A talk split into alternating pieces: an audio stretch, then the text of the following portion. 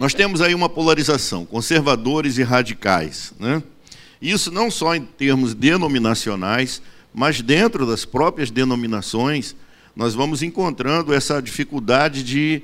E quem pastoreia sabe que há uma dificuldade de você conciliar esses interesses, pessoas que têm uma visão mais conservadora e pessoas que têm uma visão mais radical. Na realidade, o conflito que acontece entre esses dois grupos está em cima de um fenômeno chamado mudança. E a mudança é uma das poucas coisas na vida da qual nós temos certeza. Nem a morte é certeza para nós, porque nós cremos num Deus que ressuscita. Então, morrer talvez não seja o fim. Né? É, de repente, alguém ora e você ressuscita, Deus lhe ressuscita. Mas a mudança é algo certo, é algo que nós temos todos os dias. E aí o ponto de conflito entre eles é esse fenômeno chamado mudança, onde os conservadores eles vão defender a preservação do passado. São aquelas pessoas que fazem questão de manutenção das tradições, das instituições que estão na igreja, os costumes, mesmo que isso esteja atemporal, mesmo que isso esteja extemporâneo, que esteja fora de um contexto, mas eles fazem questão de preservar. Não, essa caixa está aqui. Desde que essa igreja foi fundada, ninguém pode mover um centímetro, porque a tradição da igreja não permite que mude a caixa de lugar. Se você quiser mudar, você vai ter que mudar meio milímetro todo dia para poder um dia ela estar tá mais para frente um pouquinho. Né? Mas é complicado isso. Já os radicais são aquela turma que eles se rebelam contra tudo que foi herdado. Não, esse negócio não tem nada a ver, vamos mudar, vamos botar, no lugar de botar o púlpito aqui, bota o púlpito na entrada, traz a entrada para trás da igreja, vamos fazer um negócio diferente, porque eles acreditam que as mudanças elas precisam ser permanentes. E aí gera um conflito, para você administrar isso é complicado. Antes isso ocorria entre os que tinham um pouco mais de idade e os mais jovens, mas hoje a coisa complicou. Hoje nós vemos pessoas já com uma visão mais radical e aquelas com visão mais conservadoras, não é mais entre jovens. Hoje eu tenho jovem na igreja conservador, eu tenho jovens hoje na igreja que são conservadores. Pastor, esse negócio, não sei o quê. E tenho, assim, pessoas de mais idade. Não, pastor, vamos lá, é para arrepiar mesmo. O negócio tem que ser bem. E eu fico olhando assim, legal mesmo, gostei. É. Então, há, há uma mudança generalizada. Né? Para vocês terem uma ideia, eu tenho enfrentado uma dificuldade, hoje não mais, mas quando eu cheguei, ora, uma Assembleia de Deus, você dirigir um culto sem terno, sem gravata, é negócio meio complicado. E eu comecei a dirigir os cultos da terça, da quinta, do jeito que eu estou aqui. Chegar de calça jeans, camiseta, um tênis. Pessoal, vamos ver aqui e tal. E aí tinha irmão que, pastor, e começou a sair gente da igreja. E alguém chegou para mim e disse, pastor, o senhor não acha melhor botar um paletó? Eu disse, não. O meu paletó não vai mudar a palavra que eu vou dar aqui no púlpito de jeito nenhum, a palavra é a mesma. Eu acho que o problema não está isso. Eu, o fato de eu estar de camiseta ou de terno não vai impedir o Espírito Santo de atuar.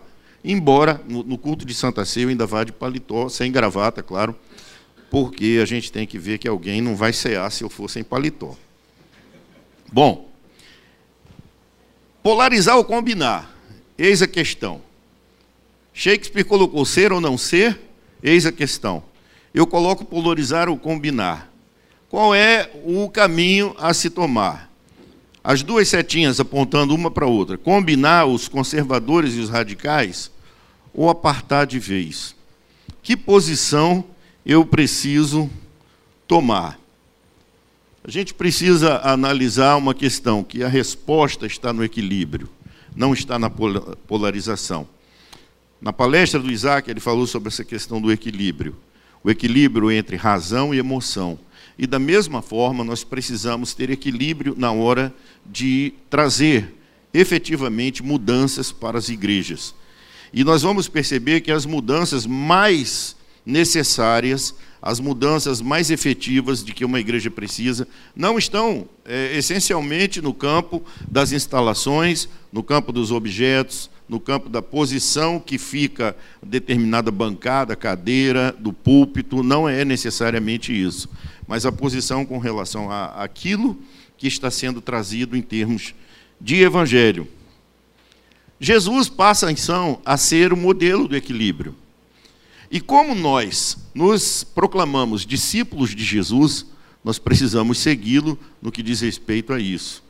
Achei interessante que o Stott ele classifica Jesus como RC, radical e conservador ao mesmo tempo. Jesus conseguia conciliar em si essas duas versões de cristão, né? Ele conseguia trazer em si essas duas visões do evangelho. No que diz respeito a ser conservador e a ser radical, Cristo era conservador com relação às escrituras. E nós vamos ver Cristo criticando severamente os judeus, em especial as lideranças religiosas da época, porque eles não se submetiam de forma verdadeira à autoridade divina que estava expressa nas escrituras do Antigo Testamento. Havia um desrespeito, havia um se privilegiava a tradição, se privilegiava as instituições criadas por homens em detrimento da escritura, daquilo que havia sido dito por Deus através da lei, dos profetas, dos salmos, estavam lá escritos e eles não respeitavam. Por outro lado, Cristo vai ser radical com relação às tradições humanas. Não que ele fosse contrário às tradições essencialmente, não era bem isso. O que nós vamos ver é que ele critica os judeus porque eles exageradamente obedeciam a essas tradições em detrimento daquilo que as Escrituras diziam. Na verdade, quando Cristo exerce o seu ministério na terra, nós vamos ver ele pegando a essência do que estava na lei, não necessariamente a lei ao pé da letra, mas ele extraía a essência do que Deus queria dizer aos homens através da lei e trazia para o dia a dia das pessoas. É interessante como nós vamos ver isso quando os líderes religiosos chegam e criticam Jesus, dizendo: Olha, os seus discípulos são impuros, porque eles não lavam as mãos antes de comer. E Jesus dá uma resposta a eles muito interessante, no Evangelho de Mateus, capítulo 7. Ele dá uma resposta bem interessante: olha, o problema não é o fato deles não lavarem as mãos, não é o lavar a mão não vai contaminar porque o que vem de fora não vai contaminar alguém. Ele não pode contaminar o homem. O que contamina o homem é o que sai dele. Porque o que sai dele, a boca, vai falar do que o coração está cheio. Então é isso que contamina, o que está dentro de nós. Aquilo que nós absorvemos para a nossa vida. Então ele faz essa crítica com relação às tradições. Não adianta nada você lavar a mão se o seu pensamento está contaminado, se você está contaminado pelo mundanismo. Então Cristo era conservador com relação às escrituras, mas era radical em seu escrutínio bíblico. E escrutínio aí vai ser um exame minucioso. Ele vai examinar com muito critério a cultura da época e nós precisamos seguir o seu exemplo. É fundamental que haja discernimento, porque o discernimento vai, nos, vai ser a chave para que nós tenhamos esse equilíbrio que encontramos em Cristo. Desfazer a polarização entre conservadores e radicais exige discernimento. O discernimento produz em nós equilíbrio. Discernimento entre o que é próprio da cultura, que é temporal, que é mutável, e aquilo que é próprio, que constitui princípio bíblico, que é próprio da Escritura, que é eterno e que é imutável. O que está na palavra, o princípio, não necessariamente a Escritura ao pé da letra, mas o princípio que está consignado na Escritura é eterno, é imutável. Jesus deixa isso muito claro e diz que passarão os céus e a terra, mas a palavra dele não passaria. Então esses princípios eles permanecem para sempre, mas a cultura é dinâmica, a cultura ela muda, ela não, não, não permanece sempre da mesma maneira. Então é importante um olhar meticuloso, contínuo sobre o que vem da cultura, o que está acontecendo para que esse olhar seja submetido à lente das Escrituras, lente enquanto cosmovisão. E a nossa cosmovisão é uma cosmovisão cristã. Ela está baseada nas Escrituras. Então, as Escrituras, e René Padilha ele fala muito sobre isso, sobre nós examinarmos é, o que está acontecendo à nossa volta, nós olharmos para o que está acontecendo e examinarmos e fazermos é, uma reflexão com base nas Escrituras. As Escrituras nos levam a examinar com maior propriedade aquilo que acontece, que nós chamamos de cultura. Como é que a gente pode entender então esse equilíbrio, esse discernimento que leva ao equilíbrio entre cultura e escritura? Consiste em estar no mundo, mas não ser do mundo. Jesus fala isso na sua oração sacerdotal. Ele diz: Eu não peço que o Senhor os tire do mundo, mas que os livre do mal. E depois ele vai dizer assim, lá no versículo 16: Olha, eles não são do mundo como eu não sou. Então nós podemos, sim, participar da nossa cultura. Nós podemos, sim, estar inseridos na cultura. O que nós não podemos é pertencer a ela, porque nós pertencemos a Cristo. O pertencimento à cultura nos obriga a agir como a cultura aí fora está sendo colocada. Nós podemos estar inseridos na cultura, podemos participar de alguns fenômenos culturais sem nenhum problema, desde que isso não traga um aprisionamento espiritual para a minha vida, porque eu pertenço a Cristo. A minha visão precisa estar fundada na palavra. Então eu posso participar da cultura sem que a minha cosmovisão cristã seja necessariamente afetada. Eu tenho que ter esse discernimento. Bom, isso aqui eu posso, isso aqui eu não devo. Porque isso aqui é cultura, é. Qual o problema desse elemento da cultura me afetar? É, eu queria ler um texto para vocês que se encontra no capítulo 7 de Romanos, versículos 4 a 6. Ele diz assim: Assim, meus irmãos, vocês também morreram para a lei por meio do corpo de Cristo, para pertencerem a outro, aquele que ressuscitou dos mortos a fim de que venhamos a dar fruto para Deus. Pois quando éramos controlados pela carne, as paixões pecaminosas despertadas pela lei atuavam em nossos corpos, de forma que dávamos fruto para a morte. Mas agora, morrendo para aquilo que antes nos prendia, fomos libertados da lei, para que sirvamos conforme o novo modo do Espírito, e não segundo a velha forma da lei escrita. Na realidade, o que, o que nós podemos entender é que podemos participar da cultura, podemos. Podemos trazer algo cultural para a nossa igreja, podemos. Agora, não podemos fazer disso uma tentativa de atração das pessoas.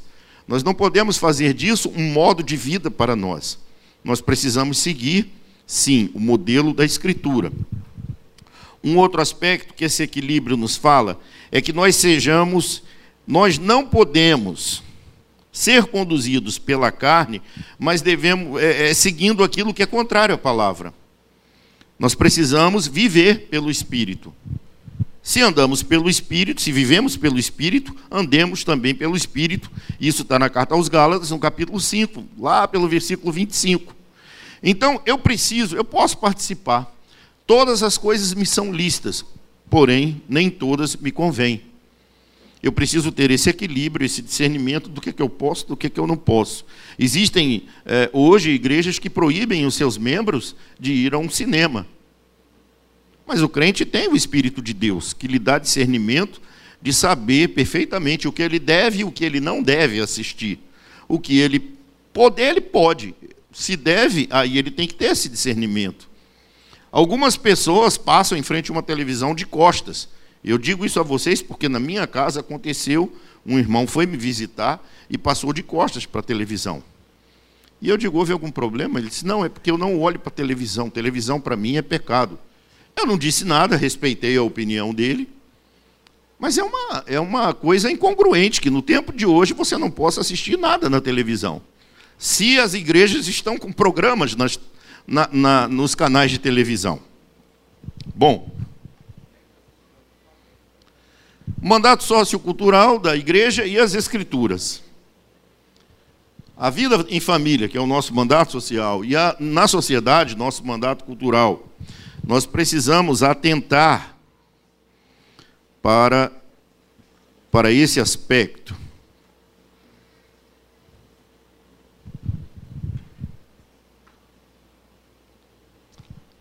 Ou seja, eu estou inserido em família e eu estou inserido numa sociedade.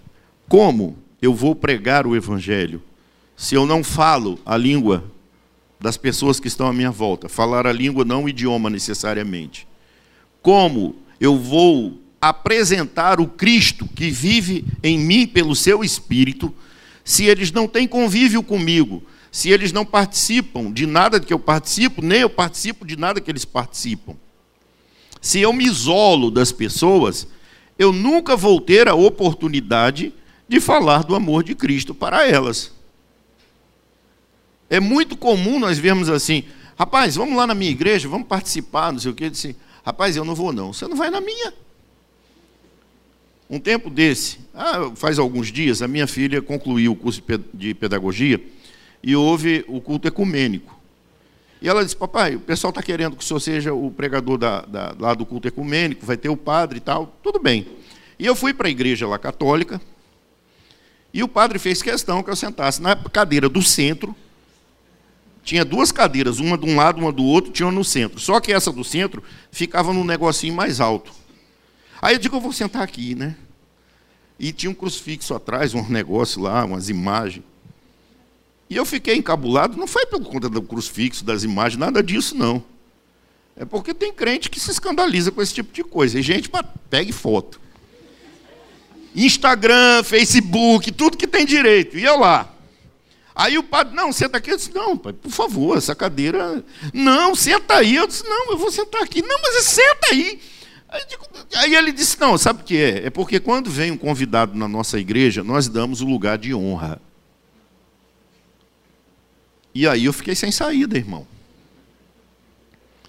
Ficou todo mundo, os crentes, olhando para minha cara como quem diz: Olha, o pastor sentado no lugar do padre. Mas e aí? Eu vou criar um problema porque o padre. Eu fiquei pensando, né? Graças a Deus na minha igreja não tem cadeira no púlpito. Todo mundo senta embaixo. Se ele chegar lá, senta aqui, padre. Mas... Né? Não, mas se tivesse de comungar, não tem nenhum problema, não. Eu como pão, não tenho dificuldade com relação a isso, não. Então, queridos, é, veja bem, não é você absorver a mentalidade do outro, não é você compartilhar do que o outro pensa e faz, mas é você ter um, um convívio com ele, de maneira que ele possa ver em ti a diferença que há. Você ser uma pessoa aberta a esse tipo de relacionamento contextualização da igreja sem a, par, sem a perda da sua face bíblico-teológica exige discernimento. Você pode conviver com a sociedade, você pode estar no mundo sem pertencer a ele. Primeiro, a gente precisa ter esse discernimento entre os valores, os elementos da cultura que são incompatíveis aos princípios e valores bíblicos. Bom, o mundo gosta de determinadas práticas.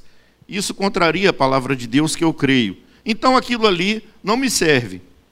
Eu, eu já tive a oportunidade de sair com o pessoal depois de crente. E a turma chegar e dizer, Mendes, uma cervejinha? Eu digo, não, obrigado. Não, não toma nem um vinhozinho? Eu disse, não, querido, muito obrigado, eu agradeço. Eu vou ficar aqui na água mineral com gás, eu gosto, com limãozinho e tal, tá bom. E aí uma certa feita, um, um, eu trabalhava com um certo oficial, sou oficial da reserva da Polícia Militar, e esse oficial chegou para mim e disse, mas você não bebe não, né? Eu disse, não, senhor.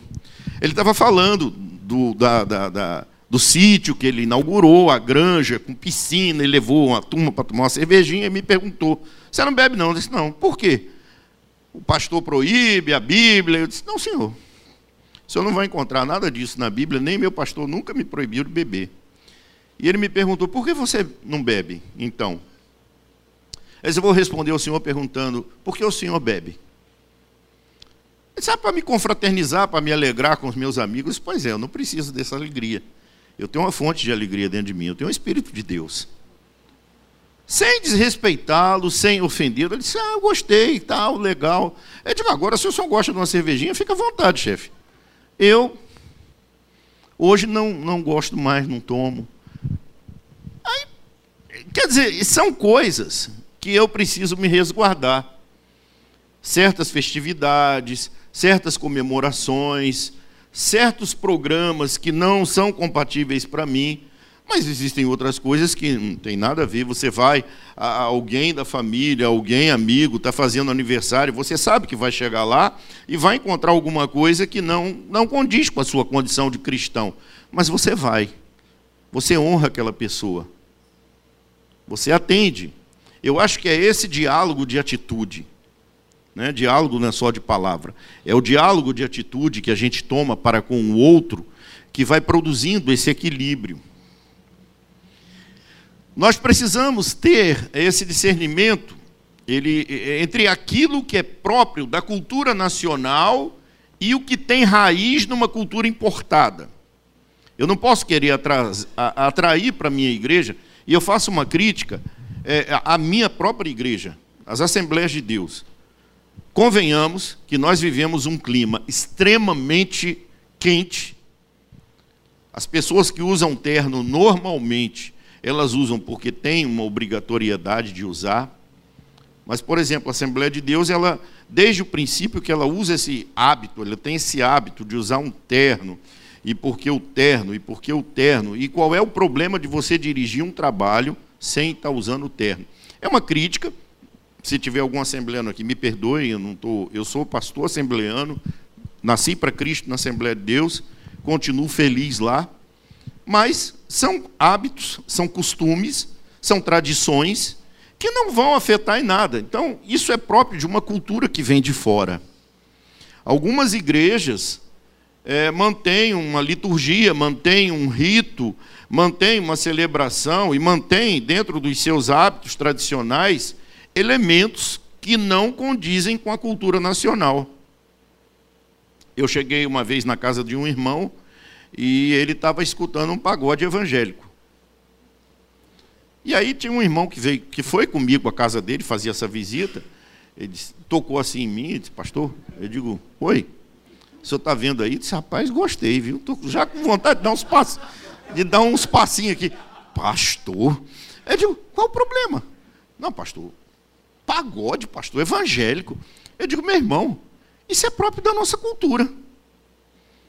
Isso é próprio da nossa cultura. Eu não vejo nenhuma dificuldade com relação a isso. Preste atenção à letra da música que o cara está cantando. Ele diz: Não, mas o senhor já imaginou um culto desse? Eu digo: Bom, aí é outra questão. Eu não sei, irmão. Olha, sinceramente, eu estou atrás de uma definição do que é música de culto.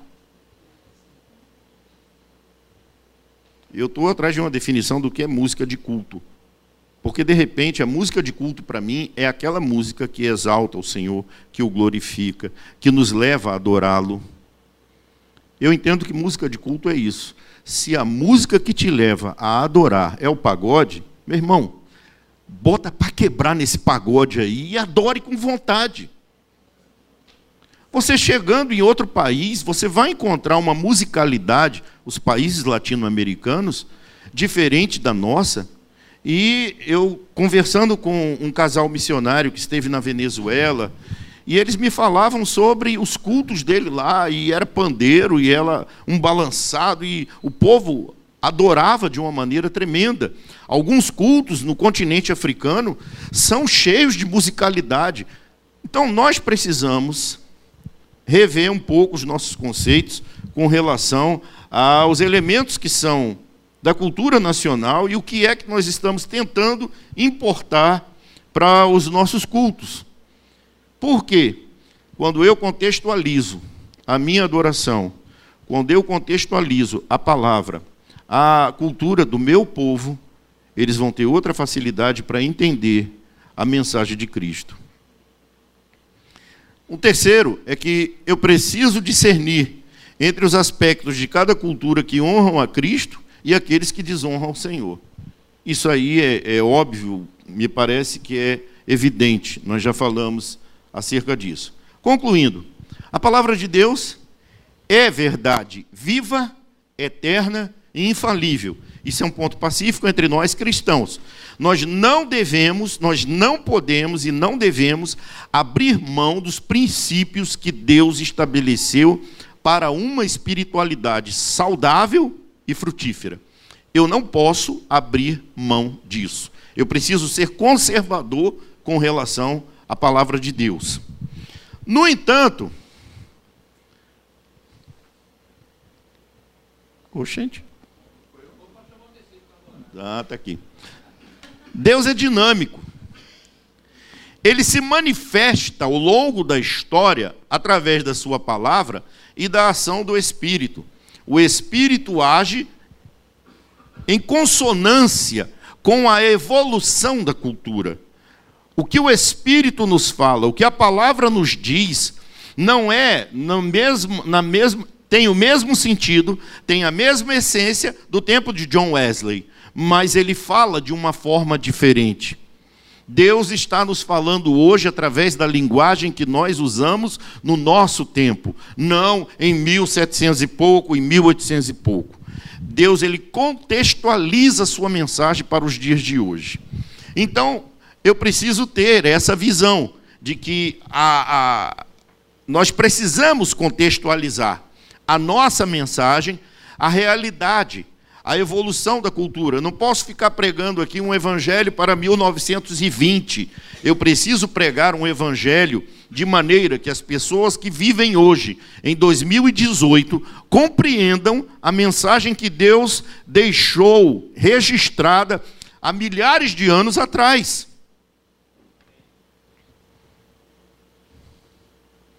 Isso sem tirar-lhe a essência. Conservadores e radicais são necessários à saúde da igreja. Eu não posso extirpar. Se eu sou radical, eu não posso extirpar os conservadores. Se eu sou conservador, eu não posso querer tirar da igreja os radicais. Por quê? Porque não deve haver mudança excessiva, e nisso os conservadores são bons, porque eles vão frear várias das tentativas de mudança que há na igreja, mas eu também não posso é tirar esse, esse fenômeno da mudança de dentro da igreja. Eu não posso permanecer sempre do mesmo jeito, porque isso vai afetar a vida da igreja, ela não vai estar contextualizada com os novos tempos. Se houver mudanças excessivas, eu vou descaracterizar e vou secularizar a igreja. Então eu não posso fazer tantas mudanças assim. Por outro lado, eu não posso é, demasiadamente limitar essas mudanças, porque aí eu vou abstrair a, a eu vou tirar a minha igreja do cerne da cultura. Eu vou tornar o seu discurso e a sua ação vazias para a geração de hoje.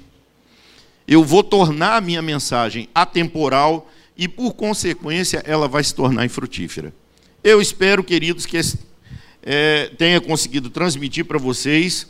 Deixo aí essas perguntinhas, né?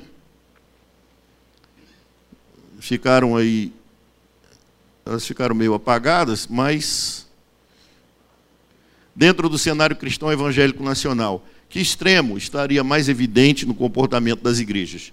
Conservadores ou radicais? Segundo a visão apresentada pelo texto de Stott acerca da relação cultura e escrituras, como você percebe a possibilidade do estabelecimento de um diálogo entre as igrejas cristãs evangélicas com a diversidade cultural brasileira especialmente dentro de uma perspectiva missional.